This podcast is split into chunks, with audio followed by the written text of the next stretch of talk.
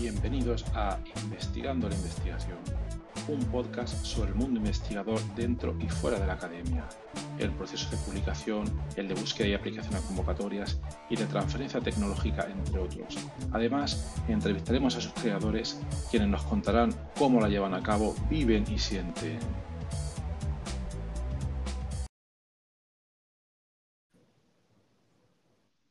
Buenas, hola a todos y a todas y bienvenidos a otro capítulo de nuestro podcast eh, Investigando la Investigación, donde tratamos bueno, todos los temas que están alrededor del mundo de la investigación y en capítulos anteriores nos hemos centrado, bueno, hemos comentado investigadores que están en la academia y hoy hacemos un capítulo un poco diferente, porque hoy tenemos de invitado eh, un investigador que no está en la academia, sino que está en una empresa. Entonces, el capítulo que vamos a hacer hoy es de investigación en la empresa. Entonces, me gustaría agradecer a la presencia de nuestro invitado, que soy Melchor Sánchez Martínez. Hola, Melchor. Hola, Horacio. Muchas gracias a ti por la invitación y por pensar que puedo explicar algo interesante para la audiencia. Gracias. Seguro, seguro. Ya veréis cómo sí. Entonces, hoy, eh, bueno, vamos a hacer un, un, breve repaso a la trayectoria de Melchor entonces, Melchor estudió eh, biotecnología en la Universidad de De Vic, luego hizo un máster en, biofísica en la Universidad de, Barcelona, hizo una, tesis con el profesor eh, Ramón Creuet, al cual personalmente conozco y le envío saludos, lo, acabo de ver ahora mismo, eh, así que genial. Y luego hizo el doctorado en la Universidad de Barcelona y luego más tarde, eh, bueno, hizo trayectoria en varios sitios. Estuvo cuatro años en una empresa llamada Mind una empresa de, de. Y luego actualmente está en la empresa Molomix, que es una empresa que se dedica a, la utilización de herramientas de química informática, bioinformática para temas de descubrimiento de fármacos. Eh, Súper interesante. Entonces, eh, mi, primera pregunta aquí sería, porque para mí siempre es un tema mm, curioso, ¿eh? eh ¿cómo decimos a, esto? ¿Bioinformática, quimioinformática o, o química computacional, no? Hombre, la verdad que es un tema que la nomenclatura siempre estás, es que estás en el borde en realidad. O sea, si vienes de la rama más bio, dices que es bioinformática, pero también puedes decir que es eh, biología computacional, ¿no? O claro. computacional o quimioinformática. O si no, bueno, te puedes poner como, como del inglés, ¿no? El Computer Aided Drug Design, ¿no? Eso es. Al final es descubrimiento de, fármacos asistido por ordenador. Pues quizás esta es la forma más genérica de llamarlo, ¿no? Porque al final usas las técnicas computacionales para ayudarte a descubrir fármacos. Y dentro de técnicas computacionales, pues tienes algunas que serían más claras de quimioinformáticas, otras más de química computacional, otras más de bioinformática, ¿no? Un poco. Pero sí, sí, el tema de la nomenclatura es algo que, dependiendo con quién hables y, que, y, qué background tenga, lo llamo de una manera completamente distinta. Sí, sí, sí. A veces es curioso, sí, es curiosidad y da para mucho, porque en este mundo hay, en el mundo de publicaciones científicas, hay revistas que, trata, que tratando los mismos temas tienen un nombre o el otro, pero que al final van, van prácticamente a lo mismo. Sí, sí, mucha, mucha nomenclatura ahí. O, entonces, otra pregunta sería, bueno, eh, ¿nos puedes comentar un poco cómo empezaste en el mundo de la investigación? ¿Qué, ¿Qué, fue lo que te atrajo ¿no? para que después de terminar tus estudios tú te pudieras dedicar a esto? Sí, bueno, yo, claro, mientras, mientras estaba haciendo la carrera, ¿no? Pues bueno, ibas, ibas haciendo eh, siempre las típicas prácticas, ¿no? De, de laboratorio, tal, y llegó un año que en verano pues podías hacer prácticas externas que te contaban, ¿no? Digamos como créditos de libre elección, cosas de estas. Y yo dije, bueno, pues vamos a probar, me estaba gustando el laboratorio, me gustaba, eh, me parecía interesante, ¿no? El poder investigar, poder descubrir cosas nuevas, ¿no? Y dije, bueno, vamos a probar. Y hice, hice una estancia, eh, un verano, en la unidad de biofísica del CSIC, ahí en el, en el País Vasco, en Bilbao y realmente vi que estar ahí me gustaba. Pero también vi una cosa, que el laboratorio no me gustaba. O sea, el, laboratorio, digamos, el laboratorio lo que sería el wet lab, ¿no? Claro. Vi que, vi que, vi que el wet lab, que sí, que está muy bien, pero yo estuve ahí dos meses y todo muy bien, o sea, todo salió muy bien, la práctica muy bien, resultados, tal, pero que repetía el experimento dos veces y salían cosas distintas Y, había veces que, supongo que es también porque estuve poco tiempo, no, no supe entender el por qué pasaba, o no, no, conseguimos llegar a saber el por qué pasaba. Y yo dije, bueno, yo cuando hago bioinformática, si me equivoco, es cosa mía. Y si lo busco, lo encuentro. Porque claro, yo en la carrera hice, hice bastante bioinformática. Desde primero de carrera empecé a aprender a programar. Es una cosa que tiene biotecnología en BIC, es que se centra mucho en programar. Y yo todos los años he hecho programación de la carrera. Entonces, claro, yo sabía que más o menos ahí yo, yo encontraba mi fallo. Si me equivoco, soy yo, seguro. Pero claro, en un laboratorio, es que, es el reactivo, es que si la máquina no está bien calibrada, es que si el de antes me ha cambiado una, una configuración del setup, que si no sé qué, yo dije, bueno, yo creo que tengo que tirar más por la parte, lo que sería el dry lab, ¿no? Digamos, la, computación. Y, y, fue eso un poco, fue estar ese, ese verano ahí lo que me hizo darme cuenta de que me gustaba la investigación y de que yo quería seguir en esto, pero que quería seguir desde un punto de vista que hasta ese momento no me había planteado. O sea, la bioinformática me gustaba, pero yo me veía más ¿no? entre, entre pipetas y, tal, porque es un poco lo que hacía más en las prácticas, en el laboratorio. Yo veía investigación como un laboratorio de toco cosas, hago cosas, ¿no? Hago aquí una reacción, no sé. Y ahí me di cuenta que no, que, que realmente me gustaba más intentar hacerlo desde la computación. Y a partir de, a raíz de eso, me, me interesé más, empecé a buscar más información tal, y ya cuando llegué a hacer el máster de biofísica, ya intenté un poco en las prácticas de ese máster combinar experimental y computación, y que al final eh, fue solo computación, porque experimental por un motivo u otro nos centramos más en la computación. Y de ahí ya llegó el doctorado con Ramón. Y bueno, y ya sí, ya fue todo computacional desde ese momento. No he vuelto a pisar un laboratorio, de hecho, la última vez que pisé un laboratorio fue 2009 o por ahí, 2009, sí, la última vez. Sí. o sea, lo, lo, has tenido claro, vamos, desde ese momento has tenido claro que lo tuyo era el Dry Lab, el laboratorio seco, en oposición al Wet Lab, que es la mm. donde se realizan los experimentos, tú has seguido ya por la vía computacional.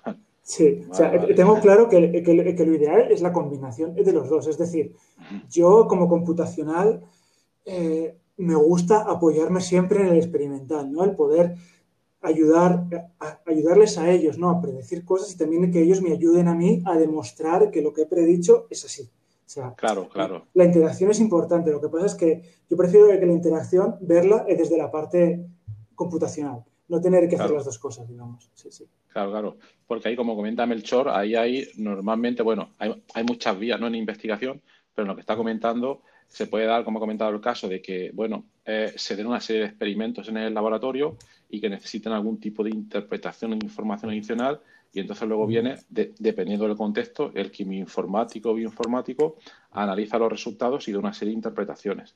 Esa sería una de las direcciones, pero también se puede dar al revés.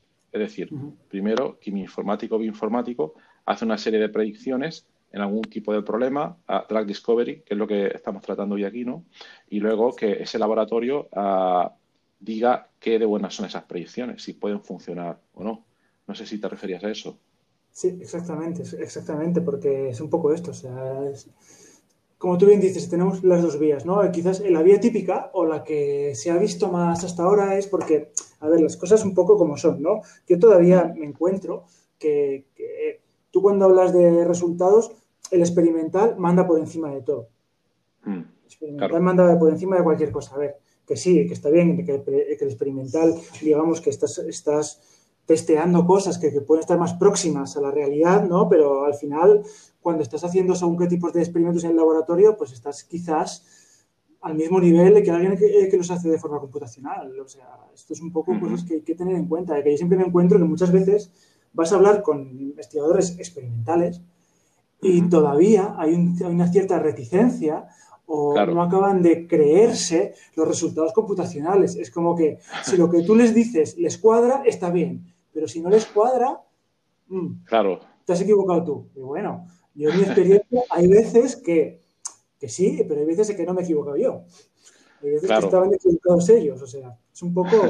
Y esto muchas veces pasa. Eh, cada vez pasa menos, ¿eh? porque cada vez yo creo que la investigación tiende a ser más multidisciplinar.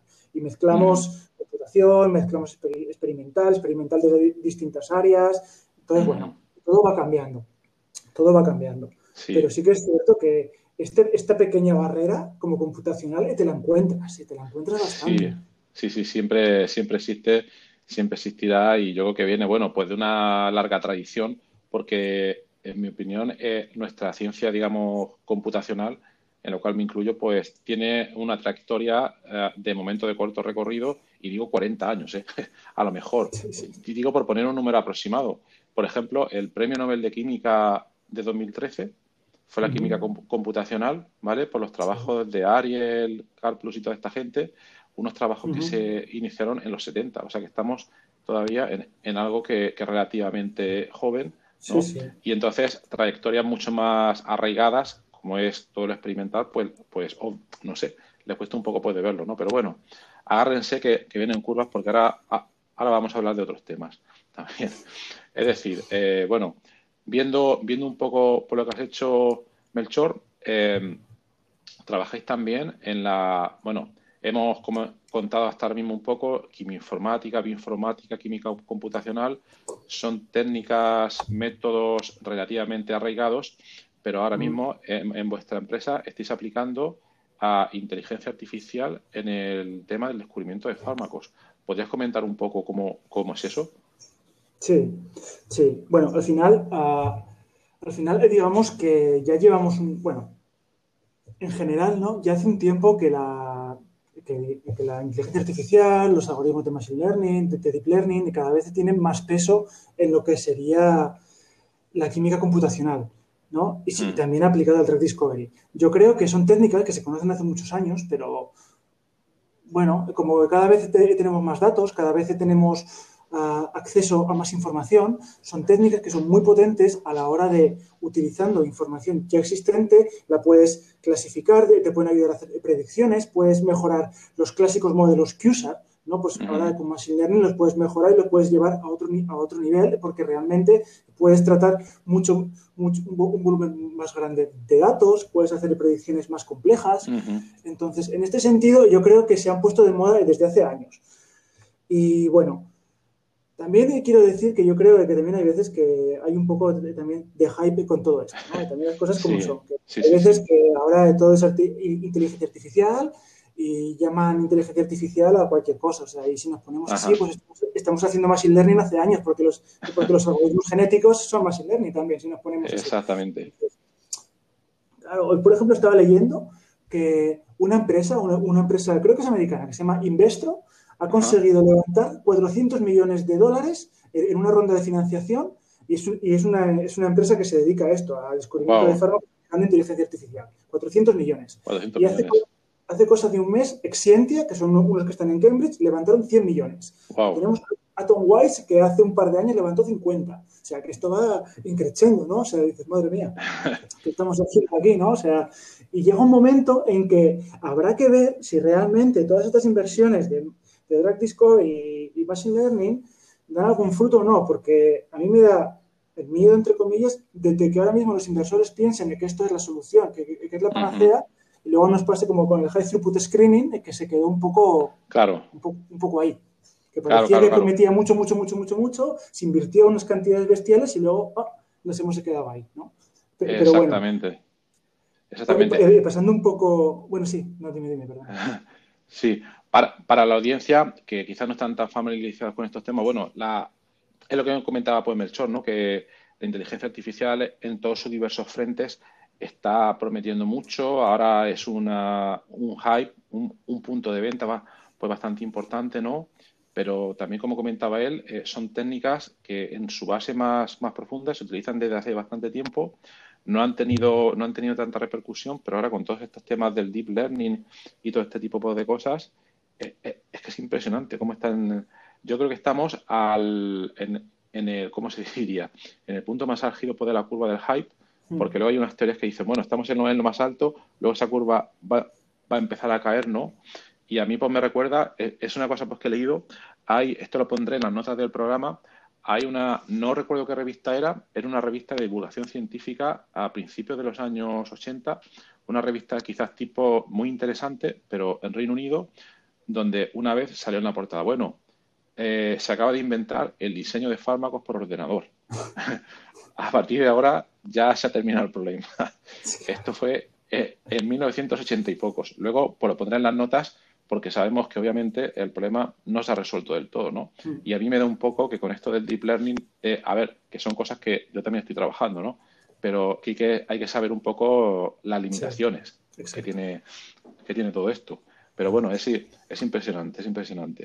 Exactamente, es que si nos pusiésemos un poco a ser prácticos y a querer tirar el hype por los suelos, el Machine Learning y el Deep Learning lo podríamos llamar estadística avanzada, si queremos llamarlo así. Eh. Si nos ponemos a, querer bajar el hype, lo podemos bajar. O sea, quizás no es una cosa ni otra, ¿no? Pero al final es un poco también de cómo llamas a las cosas, ¿no? También. Claro, claro, claro. Pero no, claro, porque la gente la gente que está un poco fuera, no sé tu percepción, pero lo, lo oye y dicen, wow, inteligencia artificial, es, debe ser impresionante, ¿no? Sí. Pero, pero bueno, yo una vez eh, vi una explicación en que eh, alguien comentaba que un, simple ajuste por mínimos cuadrados podría ser inteligencia artificial, en cuanto a que permite predecir cosas. O sea que, hay que tener cuidado en todo eso. claro, claro, es que, es, que es, que es, es, que es como hablamos antes, temas de nomenclatura, al final muchas veces. Sí, sí. Y luego, otra cosa muy interesante que he visto en vuestra web, hay una cosa que hacéis que se llama uh, Human Collective Intelligence. ¿Nos, podías explicar un poco de, qué se trata? Sí, sí, es que antes me he desviado un poco, ¿no? Me, he desviado un poco a propósito, pero casi demasiado. Lo que quería decir con todo esto del hype es que hay veces que la gente tiende a pensar que la inteligencia artificial va a resolverlo todo. Que yo tengo mi algoritmo de deep learning, le doy aquí unas moléculas y me va a decir los cambios que tengo que, que hacerles para que curen el cáncer. No, a ver, tampoco es así. O sea, la inteligencia artificial al final que también es otra cosa, que, también hacemos machine learning y deep learning, y que inteligencia artificial, aquí no usamos robots que, son autónomos y que hacen sus cosas, ¿no? Por así decirlo. Aquí nosotros, la inteligencia artificial, o sea, el machine learning y el deep learning, bebe, mucho de cómo nosotros, como investigadores, con nosotros, con nuestro conocimiento, les orientamos. Es decir, cómo supervisamos la forma en que lo hacen. Entonces, ¿qué, qué es lo que hablamos nosotros de Collective Intelligence? Al final, nosotros tenemos claro que si tú pones a un algoritmo de Machine Learning de la nada a predecir, eh, puede llegar a una solución en X ciclos. Pero seguramente si tú pones a un químico médico y a un químico sintético a que, a que, a que debatan y busquen la, misma solución, van a llegar al mismo punto que la inteligencia artificial y quizás más rápido. Porque ya tienen toda la experiencia a sus espaldas de todo lo que les ha fallado, lo que no les ha fallado, lo que les ha ido bien, lo que no, van más dirigidos. Entonces, la idea que tenemos aquí es que si a esta inteligencia artificial la van guiando expertos con todo su background y con todo su bagaje, y con todos los aprendizajes que tienen del pasado, eh, vamos a conseguir una inteligencia artificial más dirigida y que, va a, y que va a alcanzar soluciones de forma más óptima en un tiempo más óptimo. Entonces, un poco que la interacción entre humanos e inteligencia artificial, o sea, inteligencia humana e inteligencia artificial, es un poco la clave, es un poco lo que va a permitir avanzar y llevar más rápido a otro nivel a lo que sería el machine learning, el deep learning, este tipo de técnicas. Ajá. Y cuando dices, perdona, cuando dices interacción, ¿cómo sería? Que, a ver, claro, en un extremo has comentado, bueno, hay gente que se piensa que esto es darle un botón y, esto le das al botón y el algoritmo suelta unos números, esos números son la, la realidad, pero no, tú estás diciendo que hay una interacción entre, entre expertos de diferentes campos y todo ese algoritmo, pero para que, para que lo sepa por la audiencia un poco divulgativo, ¿cómo, cómo sería ese tipo de interacción? Que, a lo mejor el, químico ah, ah, intenta pasar datos, o, cómo sería eso? Nosotros, bueno, eh, Molomix ha desarrollado una, plataforma, ¿no? Una plataforma en la cual, eh, digamos que lo que haces es un drug discovery colaborativo en fases de head por así decirlo, ¿vale? Entonces, ahí dentro tienes algoritmos de Machine Learning y, por ejemplo, yo qué sé, puedes hacer una predicción y le dices al programa, mira, predíceme X cosas. Él te predice y, va, y tú le dices, vale, veo los resultados. Mira, este resultado está bien, este no está bien, este está bien, este no me gusta, este sí, este no. Y así, digamos, que tú vas haciendo que rondas sucesivas de aprendizaje ¿no? Sean un poco guiadas por lo que tú has visto, de que funciona, que no funciona, que, que, tú sabes que esto va a ir bien y que esto no va a ir bien, y digamos que también en el siguiente ciclo, con todo este input, el sistema de inteligencia artificial aprende de, lo que tú le has dicho. Entonces, mm. claro, va a aprender qué, qué está bien y qué no está bien. Entonces, con un menor número de iteraciones va a llegar a una solución más óptima, por así decirlo. Porque tú vas a, tú vas a guiarle, a indicarle hacia dónde si lo está haciendo bien, si no. Correcto. Ajá, ajá. Sería una especie de aprendizaje supervisado, pero digamos dirigido directamente, exacto, ¿no? Porque están ahí los expertos controlándolo. Al, fin, lo que se busca en esta plataforma es que, imagínate, hay una plataforma en la que estamos haciendo un proyecto de Drug Discovery, lo está haciendo una empresa X, y en esa empresa pues hay un, un químico computacional que sabe de Machine Learning, hay un químico sintético, hay un químico médico, entonces, vale, el, químico, computacional hace unas predicciones, las sube a la plataforma los resultados. Entonces, el químico médico eh, los mira y dice, mira, esto de mi parte no me gusta, esto sí, esto no, por, mi experiencia esto va a funcionar. Luego viene el químico sintético y te dice, sí, pero esto que a ti te va a funcionar, esto nos va a costar muchos pasos eh, de síntesis, esto no, esto no. Entonces, claro, al final es una forma de ir colaborando en tiempo real en un proyecto de Discovery, a la vez que la inteligencia artificial va aprendiendo de esta interacción. Por ejemplo, tú también puedes subir y, yo qué sé, mira, ahora subo unos documents, ve los resultados. Mira, pues estos, estos resultados nos hace ver que esto no nos va a gustar, por aquí, por allí. Es un poco, es un poco esto, ¿no? Un poco intentar hacer un drug discovery y colaborativo. Es un poco. Oye, pues está muy bien, está muy bien. Y a, y a mí me gusta eh, principalmente porque hay gente que comenta o que tiene un poco de miedo. Lo he leído todavía en un paper, no me acuerdo el nombre que le dieron, pero se llamaba algo así como que las máquinas nos van a quitar el hmm. trabajo. claro, si, si hubieran algoritmos perfectos de, Drug Discovery, los que nos dedicamos a esto nos quitarían el trabajo, ¿no? Pero así está muy bien porque hacen falta expertos humanos de, de momento, de momento para poder ir guiando pues todas estas cosas. Es que yo creo que es importante. Es... que al final la inteligencia humana no se tiene que, que subestimar. O sea, la propia inteligencia humana es la que está ayudando a programar la mm. inteligencia artificial. La propia inteligencia humana es la que sienta las bases de la inteligencia artificial. El que luego tú le dejes evolucionar, sí, podemos pensar en películas de ciencia ficción en las cuales al final son máquinas autónomas y que aprenden solas, que lo que queramos, pero ahora mismo el Drug Discovery no va así. O sea, el Drug Discovery, las cosas que tenemos no funcionan así. O sea, los algoritmos se entrenan sobre unos datos que, que tú le pasas y esos datos tú tienes que saber un poco también cómo son, si están bien curados, si no, si tienen un bias, si no. Es decir, la influencia humana desde el principio de lo que es el Machine Learning y el Deep Learning tiene mucho peso, porque ya los datos que, tú le pasas se tienen un peso. Cómo tú interpretas las soluciones se tienen otro peso. Es decir, que al final no podemos obviar la figura de... ¿no? Claro, pienso yo, por lo menos por ahora, no sé en un futuro cómo cambiarán las cosas, porque al final Sí, yo lo que te iba a preguntar, lo, que te iba a preguntar es eso. ¿Cómo ves tú? Porque hasta ahora están saliendo muchos métodos, muchas técnicas, pero ¿crees que, no sé, que en los próximos 10 años o algo así va a haber algún cambio de paradigma o que nos vamos a estancar, que a mí me da la impresión de, que sí, un poco en, bueno, tenemos ahora mucha potencia de cálculo, uh, métodos de deep learning que han mejorado mucho, pero a mí me da la impresión ¿eh? y esto es una opinión muy personal, que esto se va a estancar, por lo menos en esa dirección, durante, los próximos 10 años. No sé cómo, cómo lo, ves tú ahora mismo. Yo comparto tu opinión. O sea, eh, yo creo que ahora mismo es como decías antes, estamos en, en, la, en la cima del hype y esto va a bajar. Y va a bajar en el momento en que un montón de empresas, ¿sabes? que se ha invertido mucho dinero, no den los resultados maravillosos que se pensaban de que iban a dar. Que no quiere decir que no den resultados útiles y que sean buenos, ¿eh? Ojo, claro, ojo. yo creo que también ahora mismo la gente que pueden hacer cosas que quizás están lejos. Y yo creo que esto va a hacer que todo se estanque un poco. Y al, final, dentro de todo, yo creo que todas estas oleadas, ¿no? De que tenemos más poder de cálculo, empezamos a aplicar muchos métodos nuevos. Al final, lo que hacen es un poco aumentan el toolbox que, tenemos, aumentan las herramientas que tenemos. Y al final mm. aumenta la eficiencia también de las herramientas anteriores. Siempre acabamos con una, herramienta, con una herramienta que es un poco más óptimo que lo que teníamos antes. Siempre, eh, eh, eh, siempre mejoramos un poco, avanzamos un poco.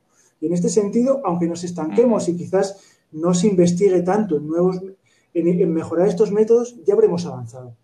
Y al final, solamente con el hecho de que, porque yo esto lo veo, cuando empezamos, cuando empecé yo en, temas de Direct Discovery en industria y todo esto, bueno, o ni siquiera en industria, ya cuando hacía yo la tesis, ya había menos aceptación que la que hay ahora. Yo creo que, hoy en día si tú vas a hablar con, una empresa biotech o con una farm y le dices, no, no mira, el primer paso yo creo que quizás está bien, hacemos un virtual screening, hacemos un algo, así te podemos dirigir un poco, tal.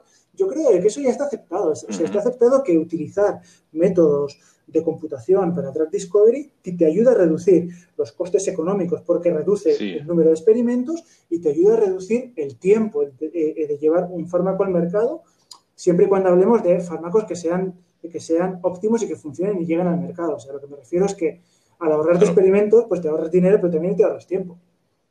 Eh, digamos que puedes focalizar más las cosas. Yo creo que, esto está ya bastante aceptado. Y luego, aparte, con la medicina personalizada, también yo creo que está aceptado, que es una ayuda, porque la medicina personalizada al final, claro, estás haciendo, estás haciendo una búsqueda de fármacos seguramente para una población muy pequeña es una cosa que quizás si te cuesta, si te cuesta el mismo dinero que hacer una investigación para una población mucho mayor, pues te va a dar menos rendimiento y dices, bueno, pues quizás esto no me interesa. Bueno, eso digamos los que ponen el dinero, ¿no?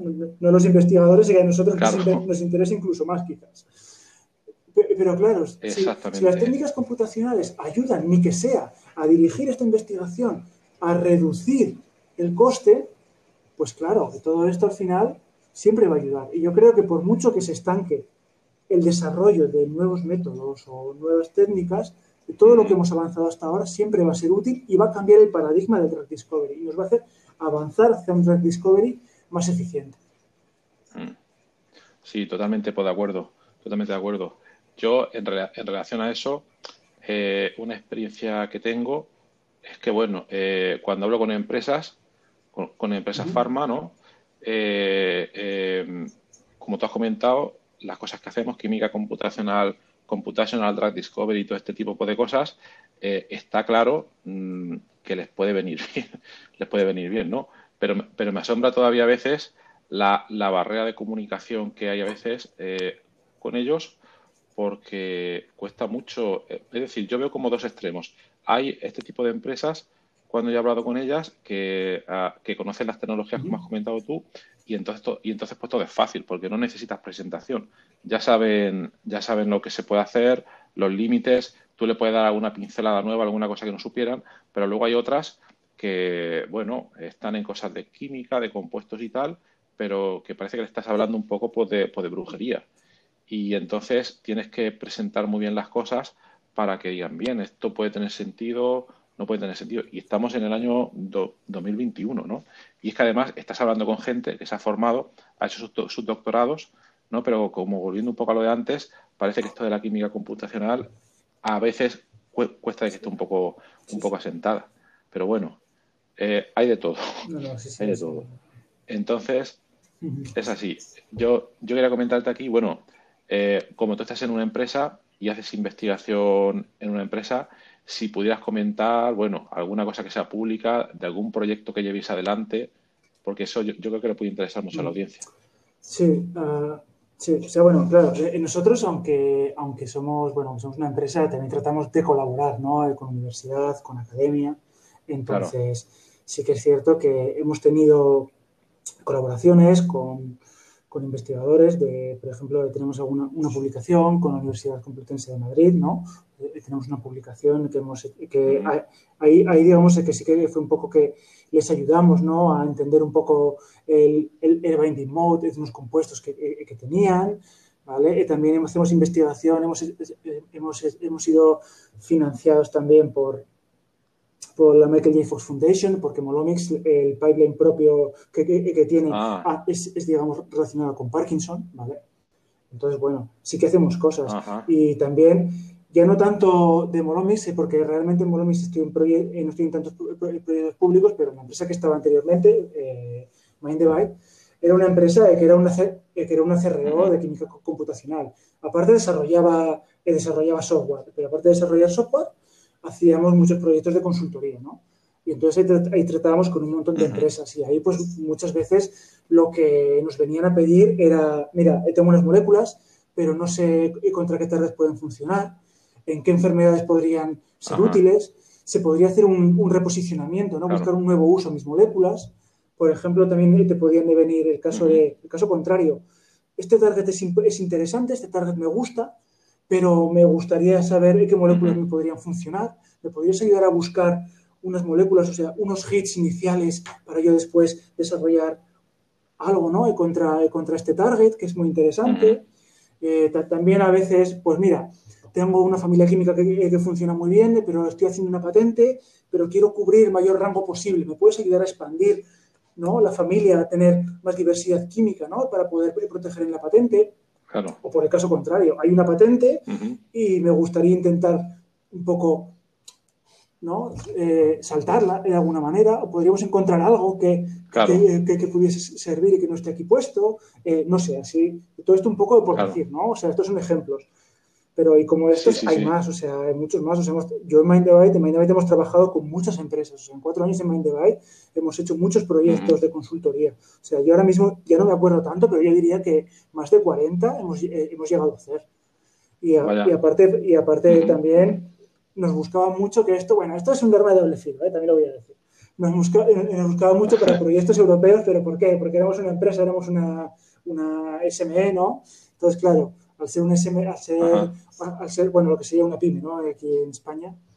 Al ser esto, claro, en todos los proyectos europeos tiene, está muy bien que haya pymes porque eso aumenta las posibilidades de financiación. Entonces, bueno, en cuanto veían que podías encajar y te buscaban, ¿no? Entrabas ahí. Entonces, es cierto que nos financiábamos y estamos en proyectos muy chulos y muy interesantes, pero también es cierto de que a veces me he encontrado que, que luego después los resultados que, que tú les dabas les importaba un poco. también hay que decirlo, ¿eh?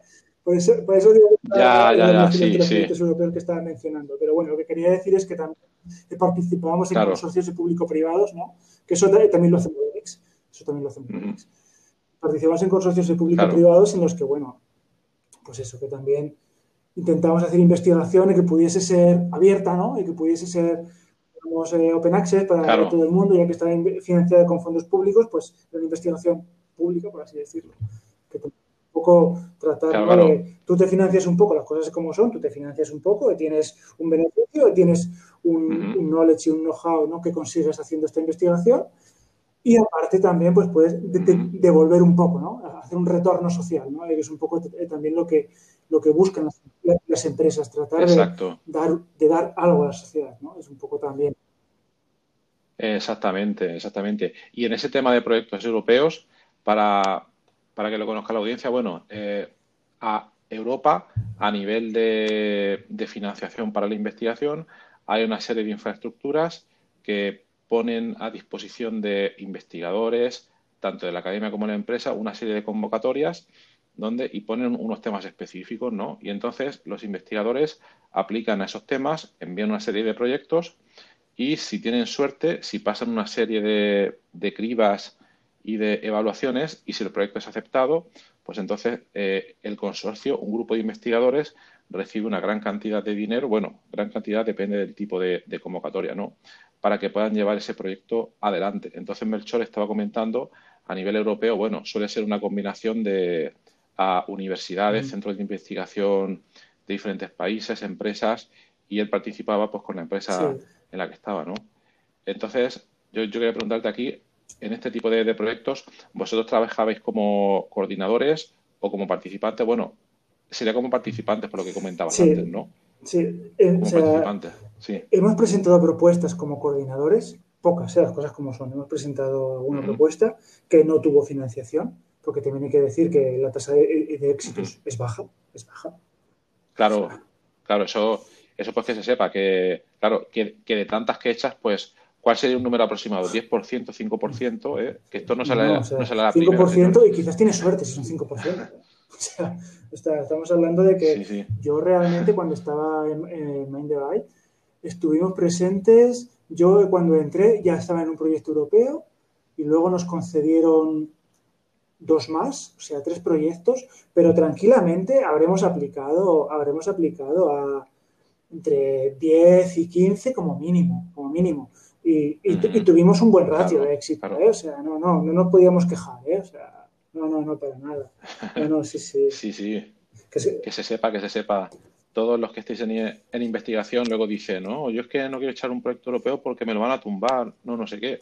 Pero bueno, tened en cuenta por lo que dice Melchor, ¿no? Que esto muchas veces no sale en la primera hay que hacerlo lo mejor posible, pero bueno, hay que estar, sí, que muchas veces estar ahí, ¿no? tienes que echar porque te lo van a tumbar. Y el año que viene te vuelves a presentar y mejoras un poco. Y al otro, y al otro. Hay proyectos que yo he visto de concederse pues a la cuarta, a la quinta.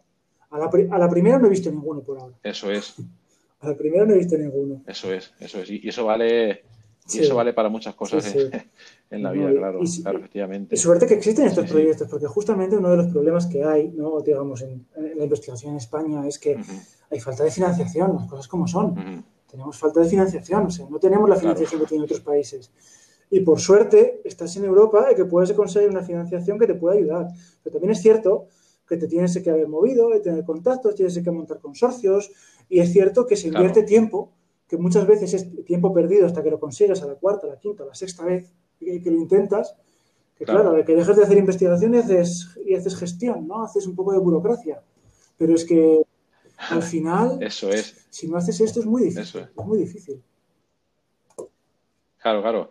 Y, y en tu actualmente, en tu trabajo diario, ¿Cuánto tiempo dedicas más o menos a la, al tema de búsqueda de proyectos, redacción de proyectos y todo eso, y más al tema de investigación? ¿O te dedicas solo a, Ahora mismo yo donde estoy ahora mismo en Molomix hago básicamente investigación. Es básicamente investigación.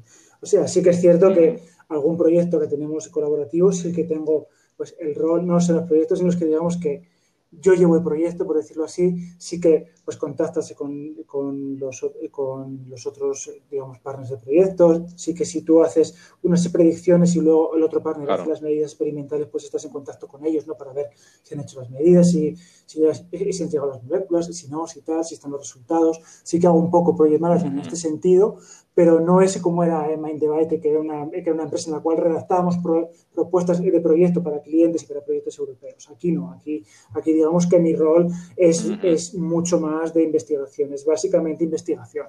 Sí que hay un poco de project management, pero es básicamente aplicado a la investigación que yo hago, este project management. Sí, sí. Claro. Ajá. Vale, vale, vale. Y entonces, mira, ah, en tu día actual, y comparando, por ejemplo, cuando estuviera, cuando estabas haciendo tu tesis, ¿no? Eh, de, esa parte académica, porque lo estabas haciendo en la universidad, ¿no? Eh, ¿Hay algo de la parte académica que eches de menos de aquel entonces y algo que totalmente no? sí, o sea, sí, sí, sí, no, o sea, a ver, las cosas, a ver, cuando estás en, cuando haces investigación industrial, puedes investigar cosas muy interesantes, cosas que te gusten mucho, pero tienen que tener algún tipo de retorno para la empresa. No puedes investigar por amor al arte. Alguna vez puede ser que sí, pero son, o sea, no es, lo normal, no es lo habitual. Cuando investigas, tú tienes que, ser por alguna razón. Es decir, puede ser que para llevar a cabo un proyecto tenga que hacer una investigación que implique escribir algo de software, hacer algo de código, implementar un pipeline, implementar algo, pero esto al final va a tener un uso y va a tener una implementación y un retorno a la empresa. Si, si, si estoy investigando sobre este target, estas moléculas, también se hace intentando buscar un retorno a la empresa. Entonces, claro, es una investigación aplicada. Y que esto, digamos que, bueno, pues pierdes un poco de decir, uy, mira esto que, he leído aquí, qué interesante. Voy a probar a ver si hago aquí unas dinámicas, un docking, a ver si veo algo, a ver si después puedo contactar con alguien, hacemos así una colaboración, tal. Pues bueno, esto no es tan así. Esto, digamos, lo pierdes. Pero por otro lado, todo lo que investigas tiene una aplicación y tiene un retorno. Tú ves que todo lo que haces tiene un retorno en la empresa. No haces algo que, se quede en un cajón y se olvida, no. Todo lo que haces se aplica. Todo lo que haces ves que es útil de alguna manera. Luego quizás no llega a donde tú querrías que, llegase porque hay algún problema, se corta por el camino, no la molécula que has investigado no hace lo que tú pensabas que tenía que hacer. Bueno, puede haber mil historias. Pero siempre es algo que tú sabes que va a beneficiar, que, que va a dar un beneficio, que haces algo útil, ¿no? Que tiene un retorno. Y eso y eso es importante, porque eso, claro, te motivas a y dices, bueno, vale, voy a hacer cosas porque es que esto de que hago es útil. O sea, hacer, investigar con un fin, con una utilidad, es algo que está muy bien. Es algo que yo valoro de poder hacer en la industria. Claro. Claro, claro. O sea, es decir, tú, por ejemplo, en la parte académica, digamos, quizás cuando estabas haciendo tu tesis o, en una tesis de Computational Drug Discovery, bueno, pues no sé, puedes modelar una molécula, puedes predecir algo y a lo mejor quizás eso a lo único que llega es, no sé, son, depende mucho del caso, a, un resultado in vitro, a un tipo de cosa, pero a lo mejor pues se queda ahí, porque en una mm. tesis también hay mucha presión por publicar, pero en una empresa claro, eh, te tienes que centrar en unos targets, en unos problemas, en unas cosas y ahí, pues, ahí tú estás comentando que ves claramente cuando, cuando la cosa está funcionando, pues parece que, mm. te llega más, eh, porque ves que eso funciona. Mm. Y también al mercado, ¿no? Porque, claro, a lo mejor, no sé si, vale, me está funcionando esta molécula, esta molécula la, pues la hemos patentado, hemos licenciado esa patente, esto está llegando, esto está funcionando. Que no sé si lo que quiere decir que no se queda simplemente como en un paper publicado que luego todo el mundo olvida. no sé si es un paper publicado publicaciones, porque al final la ciencia básica, ¿no? O el publicar solamente por generar conocimiento está bien, porque nunca sabes cuándo puede tener un impacto en alguien, de quién va a mm. leer eso y le va a dar una idea. Entonces, siempre está bien, ¿no? El publicar simplemente por dar conocimiento, eso siempre está bien. Pero lo que yo veo es que es que al final hay veces que haces investigaciones que es un poco, es un poco esto, que las hago simplemente porque necesito rellenar un currículum académico. Que en, que en realidad no las he pensado, que seguramente si esa investigación le doy un par de vueltas más, acabo teniendo algo que, eh, que puede incluso ser susceptible de hacer transferencia de tecnología y de llegar alguna spin-off, alguna startup, hacer alguna cosa. Pero, eh, pero quizás no llego a eso o no me lo llego ni a plantear porque es que, o sea, es, es, que necesito publicar porque me viene la evaluación del trienio o el, o el sexenio y necesito tener esto porque si no, no, no, llego. claro. Y esto son cosas que, que, Así es. que digamos que no sufro ahora mismo, ¿no? Y, y ojo, eh, que a mí no es que me disguste la academia. Y a mí la academia me gustaba mucho. A mí poder investigar simplemente por el hecho de me interesa saber esto, me parece algo maravilloso. Pero claro, yo cuando dejé la academia, lo dejé de forma consciente, lo dejé de forma consciente porque la academia también tiene sus, sus problemas, ¿no? O sea, es muy... Yo, yo claro, yo cuando dejé la academia se juntaron varios factores. Un factor, o sea, la cosa es, mientras hacía el doctorado, yo empecé a ver que esto de me voy, hago, hago mi postdoc de dos años, vuelvo un Ramón y Cajalina en una plaza, ya no era así. ¿vale? Esto ya no funcionaba. Esto ya no funcionaba así. Después la gente hacía un montón de estancias y quizás se pegaban años y años de postdoc, o sea, seis, ocho años de postdoc, cambiando de país y cambiando todo. Yo, claro, yo tengo una pareja, ¿no? Yo tengo, yo tengo unos hijos con esa pareja y, claro, yo no quería hacerle que dejase su vida para seguirme no sé por cuánto tiempo, sin ningún tipo de estabilidad, sin poder garantizar nada. Entonces, claro, también empecé a ver que mientras tú estás haciendo la tesis, vas viendo que según donde estés haciendo la tesis, haces más o menos lo mismo, pero puedes acabar con 10 publicaciones o con 3 o 4. Y al final aquí, para conseguir después una plaza, van a peso las publicaciones muchas veces. ¿No? Y cuantas más tienes, mejor. Y también que si estás en un grupo que es más o menos grande y que tiene ciertos, ciertos amigos aquí y allá, te va a facilitar hacer las cosas. Y en otro no. Todas estas cosas a mí me hicieron un momento de decir, vale, pues quizás lo que tengo que hacer es intentar ver si puedo meterme en una empresa y ver si puedo hacer investigación en una empresa y que me dé un poco más de estabilidad, ¿no? Por decirlo de alguna manera. Y también hay que decir que tuve la suerte de conseguir, antes de, leer la tesis, ya, tenía, ya había empezado a trabajar en, una empresa. Entonces, empecé a trabajar y al mes leí la tesis. O sea, la tenía depositada, pero, o sea, digamos que, claro, yo había empezado a buscar con tiempo. Ah, genial. Las cosas, yo soy bastante bastante insistente con estas cosas y soy bastante, me gusta mucho buscar cosas y buscar información y no sé. Y, empecé hace mucho tiempo, tenía mis sextos, mis tablas aquí, allí, aquí, tengo que contactar a este, el otro, este, esto, este, lo otro. O sea que, digamos que invertí tiempo, ¿no? Invertí tiempo también, las cosas como son. Claro. no, no. Eso es, eso es. Pero, eso es. Eso es eso, que al final, la academia hay cosas que, que te da y cosas que te quita. Y la empresa, pues hay, cosas que te da y cosas que te quitan. Ni una cosa es mejor ni otra cosa. Claro. Simplemente depende de, de, lo que tú busques, de lo que tú quieres hacer un poco ¿no? con tu vida, en el momento en que te encuentres, cuando te llega la oportunidad también. Porque esa es otra cosa. O sea, esa es otra cosa. Yo me acuerdo que al final es eso. Claro. Me, habían ofrecido un postdoc. Y estaba a punto de aceptarlo, pero al final dije, ¿sabes qué? Lo rechazo.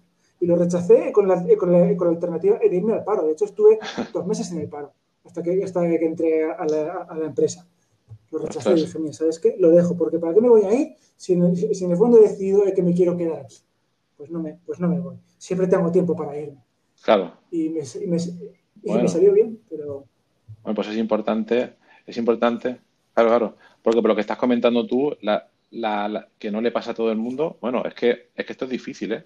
Quiero decir, tú estabas, por lo que estás comentando, terminando la tesis y tenías las ideas claras. Decías, bueno, yo no quiero hacer el mm. postdoc por todas las complicaciones que lleva, luego la estabilización y tal, y entonces, pues tú, yo creo que hiciste bien que, te moviste, eh, contactos, eh, mover por aquí y por allá, y eso está muy bien, porque lo que, mm, no sé, lo que no puede ser es que las oportunidades vengan a uno estando quieto, ¿no? Entonces está, está, bien. Está claro. siempre, que moverse. Siempre hay que moverse. Yo creo que, al final hay cosas que son muy complicadas. Yo entiendo que es difícil encontrar un puesto de investigación en una empresa en mm. España. Es difícil.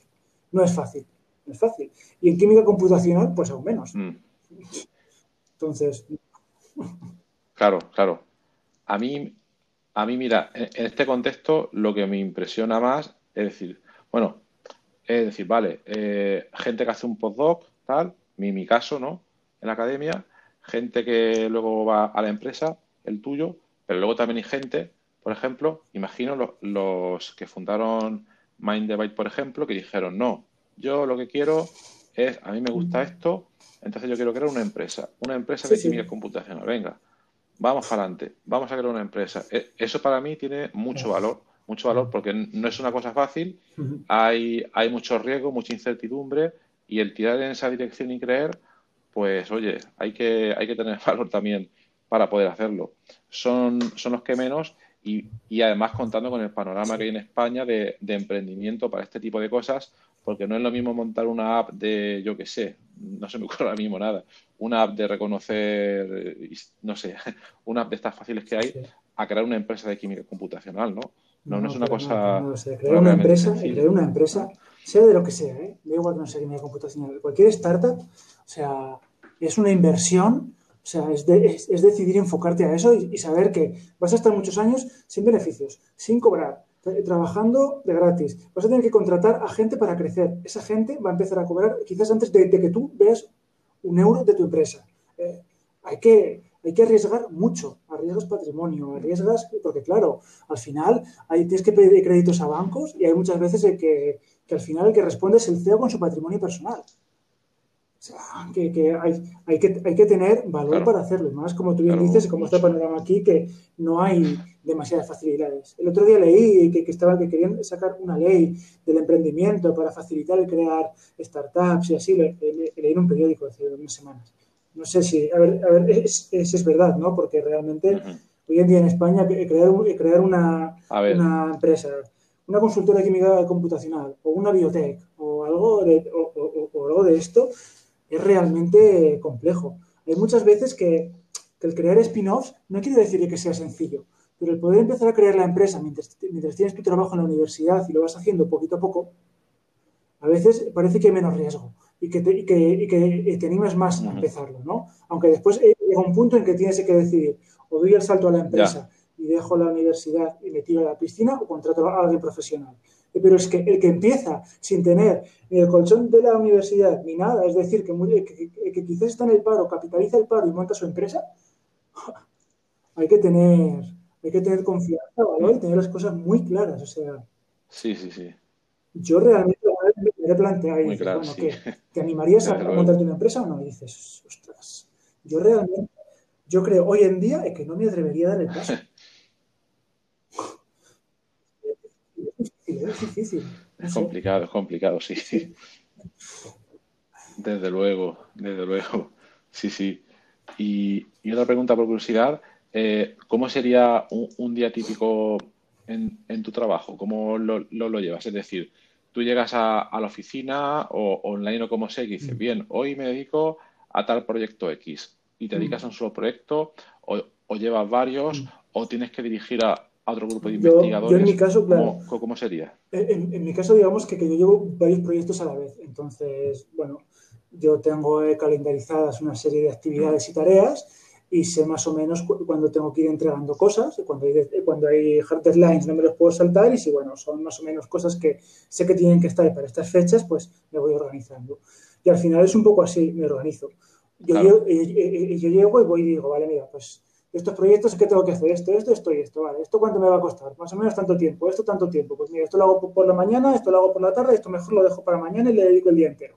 Y me voy organizando un poco así, un poco lo intento hacer, intento hacer cuando empiezo un proyecto, hacer un planning que cubra todo el, eh, eh, todo el tiempo, todo el proyecto, al menos las actividades planificadas desde un inicio, y luego, bueno, día a día, pues, pues lo voy modificando. Entonces es un poco así. Digamos que ya el día anterior ya sé más o menos lo que tengo que hacer para el día siguiente. Cuando acabo, eh, cuando acaba la jornada, digamos que más o menos me planifico lo que voy a hacer al día siguiente. Claro, pero esto, yo, ah, esto soy yo que me gusta llevar varios proyectos a la vez. Hay gente que le gusta focalizarse en un proyecto y estar con un proyecto y si es posible, esa persona prefiere hacer un proyecto, acabar todas las tareas de ese proyecto, pasar, digamos, los resultados a otra persona que, los que tenga que hacer otras X cosas y ponerse con otro. Esto depende un poco de cómo tú te organizas, ¿no? Un poco, un poco yo he visto de todo, eh, con compañeros en las distintas empresas que he estado, he visto de todo. Gente que le gusta llevar un proyecto, gente que le gusta llevar varios. Yo personalmente necesito llevar varios, porque si me, si me encuentro con una pared o hay algo que no me sale en un proyecto, necesito desconectar y pasar a otra cosa y, y volver después. Y, tener varios proyectos me ayuda a hacer esto. Claro, y luego vuelves. Claro, claro, claro. Sí, sí. y, y, otra cosa, otra curiosidad en el, a, la hora de llevar proyectos, eh, ¿utilizas alguna metodología? No sé, ¿utilizas la metodología mm. GTD o simplemente planificación? ¿O, son cosas, o mm. utilizas herramientas para gestión de, proyectos? Ahora mismo utilizamos, utilizamos Kanban. Hacemos Kanban con Trello, ¿vale?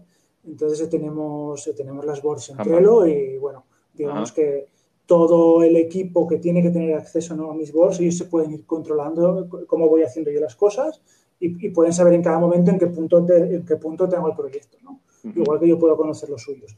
Ahora mismo lo hacemos así.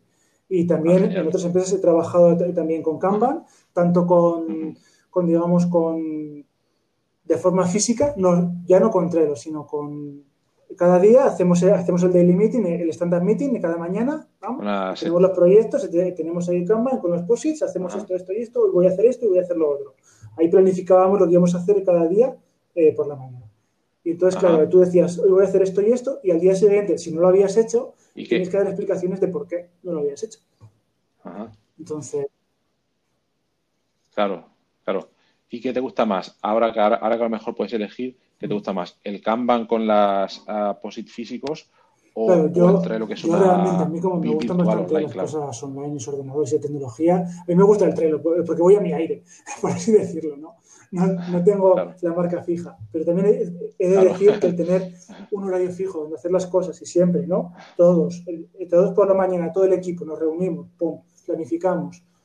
La verdad que, que también ayuda. O sea, yo creo que, que, las dos son interesantes y también aplicar metodologías, ¿no? Un poco de lead management, ¿no? Intentar siempre mm. optimizar lo que tienes, ¿no? Porque, muchas veces esto también, tú al final le tienes, yo que sé, puedes tener un workflow, ¿no? Que tú te has creado para hacer una tarea pero resulta que, en un proyecto te das cuenta de que hay una cosa que se puede mejorar, pues mejorarla, tratar siempre de aprovechar los proyectos para optimizar, ¿no? Hacer un poco, al final es un poco lo que viene a ser lo que hacen, en, digamos, en computación, ¿no? En, metodologías ágiles y lean management, ¿no? Que está un poco de moda actualmente, pero realmente yo creo que esto, así como el hype de la inteligencia artificial, yo creo eh, que esto sí que es útil, por lo menos a mí me resulta útil para planificar.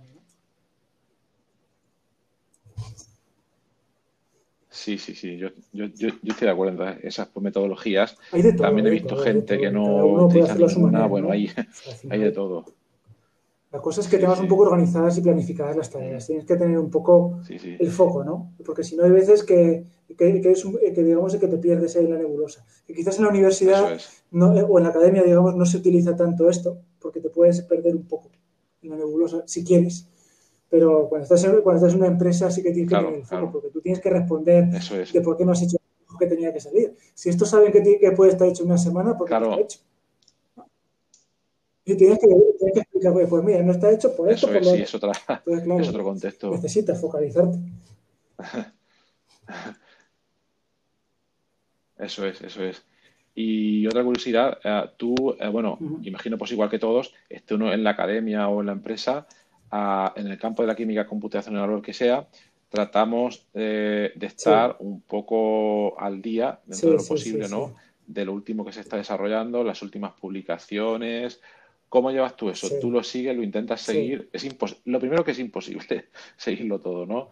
Pero ¿cómo lo haces? ¿Le, echas un vistazo a la mm. semana? A, yo, digamos que, a ver, yo ah, al final estoy suscrito y me llegan y me llegan notificaciones tanto de Google Académico, del, del Researcher, del ResearchGate, me llegan un poco, tengo digamos distintas listas de avisos, ¿no? Para que me lleguen notificaciones con investigaciones o con papers de las áreas que me interesan.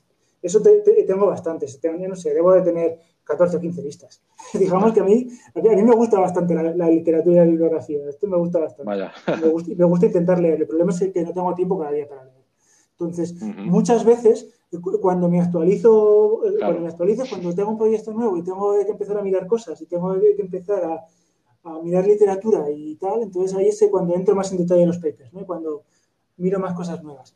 Pero sí que aparte de eso, intento estar un poco al día, ¿no? Y cuando, cuando sale alguna nueva técnica que me resulta interesante, de dinámica molecular, o alguna nueva score infancy de, de, docking, alguna cosa de estas, o yo que sé, un método de machine learning, sí que intento darle un vistazo, ¿no? Y creo, creo que para trabajar en, en, empresa estoy bastante al día. Estoy bastante al día. Es una cosa que me gusta y que aparte se, me da bastante bien el tema de buscar bibliografía y mira, estoy bastante al día. Ah, genial. Genial, es una habilidad mm. que yo creo que es bastante importante, no solo para la academia, porque mm. vamos a ver, al final en una empresa que consigue resultados, como comentabas tú, mm. y si estás al día de las últimas técnicas o tecnologías que puedes aplicar, pues oye, eh, es una manera importante poder, poder hacerlo, ¿no? Y no sé, algún paper reciente dentro de este campo que haya visto interesante en estos últimos semanas. Ah, los otros días lo encontré, pero todavía no lo he terminado. Eh, no he terminado. Es un, es un, es un paper que, han subido, que, han subido al Kemarchip, ¿vale? Es un paper que aplica Active, que aplica Active Learning a, a Virtual Screening basado en Docking, ¿no? Digamos que es un poco... No es, no es exactamente lo que te, digo que hacemos en Molón, de, decirle al algoritmo cómo funciona, pero al final Active Learning lo que hace un poco, es un poco esto, ¿no? el, Active Learning es un método de, es un, es un semi-supervised learning, ¿no? Es un método de estos, y que tú al final, con Active Learning, lo que haces es, yo qué sé, mi, mi, programa ha hecho tantas predicciones, las testeo y le digo al programa cuál es acertado y cuál es no. O sea, al final, no es que le diga eso, sino que estas, o sea, lo voy a explicar de otra manera de que me lía un poco. digamos, el que tienes un programa que, que tú dices, mira, quiero que me digas qué moléculas pueden ser buenas para, este target. Y el programa y, el algoritmo te dice, estas 10 son las mejores. Y yo pruebo estas 10 y obtengo un valor experimental. Unas son buenas y otras son malas. Pero en el siguiente ciclo yo se las meto al train set de, mi algoritmo. Es decir, mi algoritmo va a aprender también de estas predicciones que ha hecho. Y entonces él, ah. él digamos que de alguna manera es semi-supervisado porque yo no le digo lo que está bien. Simplemente él me dice, esto es lo bueno, yo te digo el valor de lo que tú me dices que es bueno. Y él, y digamos que de esta manera, al final, acaba mejorando las predicciones, ¿no?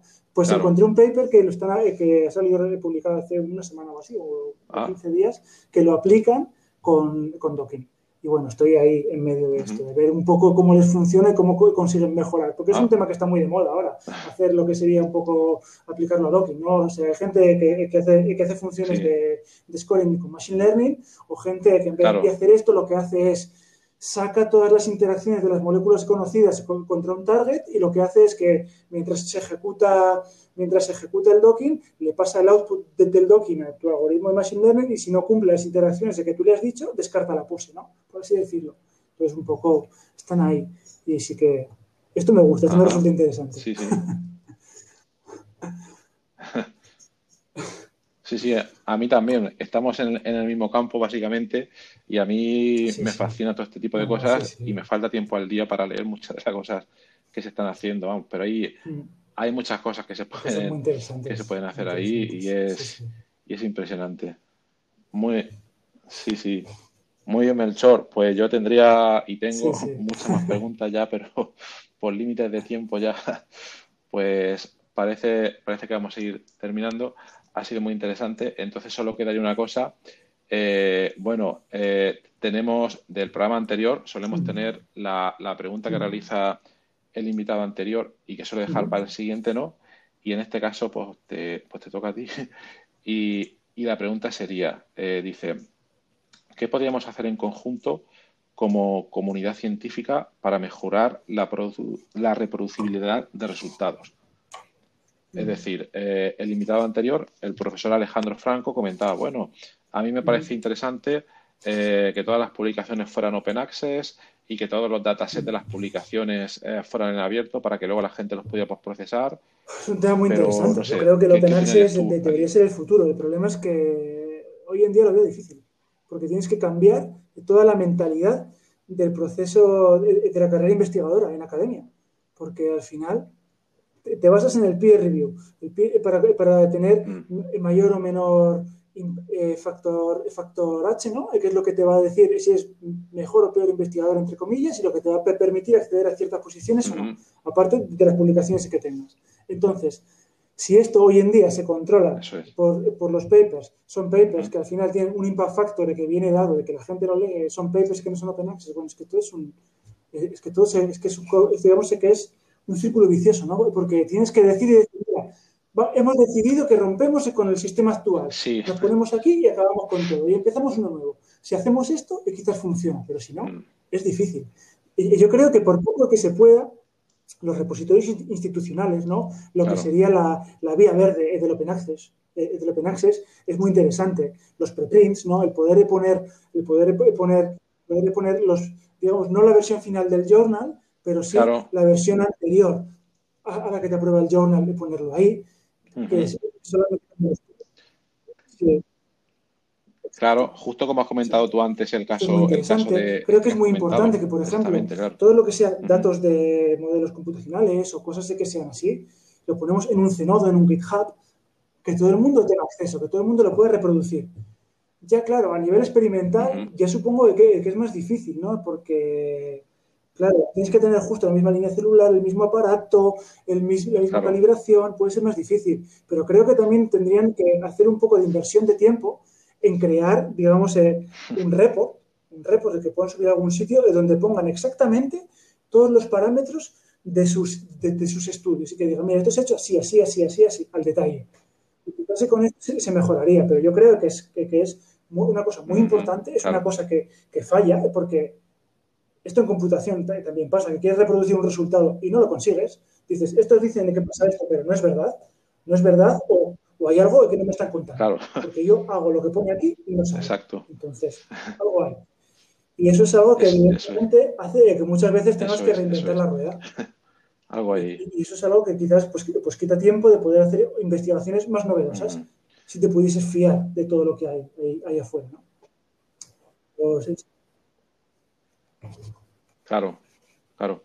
Yo, yo ahí por lo menos, por lo menos estoy viendo una tendencia últimamente que yo creo que se ve más en el mundo del machine learning y es que, bueno, muchos preprints sobre todo que se depositan en, Archive eh, desarrollan diversos métodos muy, muy avanzados, por cierto, de inteligencia artificial y todo este tipo de cosas. Y muchas de las veces, que no siempre, te ponen su enlace al repositorio en GitHub para tú poder utilizar su código, su, sus datasets, todo impresionante. Y además en GitHub, como tiene su, su, se podría traducir como un foro de discusión y tal, a mí eso me parece que va muy, muy encaminado. Y lo que me sorprende es que sitios como, como Archive, que es un repositorio de preprints que lo estén haciendo, y luego revistas de alto impacto en cualquier campo, que en química tendríamos, no sé, no, se me ocurre ahora mismo por ningún nombre, esas prácticas no nos estilan. O sea, me, sorprende muchísimo que cambiando de un campo a inteligencia artificial, a química computacional, en el, en el plan del, Open Access, pues que no se cumplen esas cosas. Pero bueno, yo me estoy cambiando también Hay un, bueno, un, investigador en, en, Drug Discovery y Química Computacional, ¿no? que se llama Patrick Walters, que tiene un blog que yo sigo bastante, que es interesante. ¿Vale? Que él es un defensor, eh, o sea, él trabaja en industria, ¿vale? Pero es un defensor de que todo lo que se publica tiene que ser con código abierto. Si publicas algo, pues mira, me pones el código, me pones el dato, que yo lo puedo reproducir. Si no quieres que esto sea así, pues no me publiques esto, ¿vale? Y él siempre lo hace. Y de hecho escribió un artículo en el Journal of Chemical Information and Modeling, en el cual pone sus, sus guidelines, o sea, los puntos en los que él cree que se deberían seguir para poder hacer una investigación open access y reproducible. y creo que seguir, creo que ese camino a seguir. Pues. Pues es que ahora mismo. ¿Cómo, se llama el blog de este señor? bueno, pues luego si me lo envías y lo pongo en las notas del programa porque... Practical Economy Informatics se llama, Practical Economy Informatics. Sí. Vale, vale. Sí, sí. Sí, sí. Ajá. Me suena, me suena, sí, sí. Muy bien, muy bien. Pues Melchor, ha, sido muy interesante. Por desgracia tenemos los límites de, de mm. tiempo y, todas esas cosas. Y nada, la última pregunta sería precisamente... Yo le preguntaría, ¿qué, es lo que le motiva para realizar investigación? ¿Y qué, cosa, ¿Y qué cosas cambiaría o qué cosas no cambiaría de su día a día como investigador?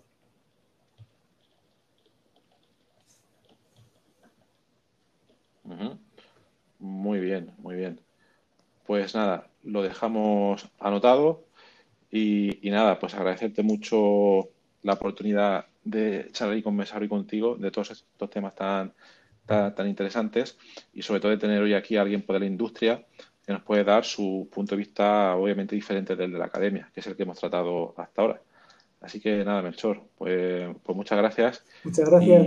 muchas, gracias muchas gracias a ti, Horacio, por invitarme y por dejarme compartir un poco mis inquietudes ¿no? con, con, la audiencia. ¿no? Espero que pueda serle útil a alguien ¿no? lo que hemos hablado hoy, que realmente pues, pues bueno, que resulte interesante y pueda ayudar a alguien ¿no?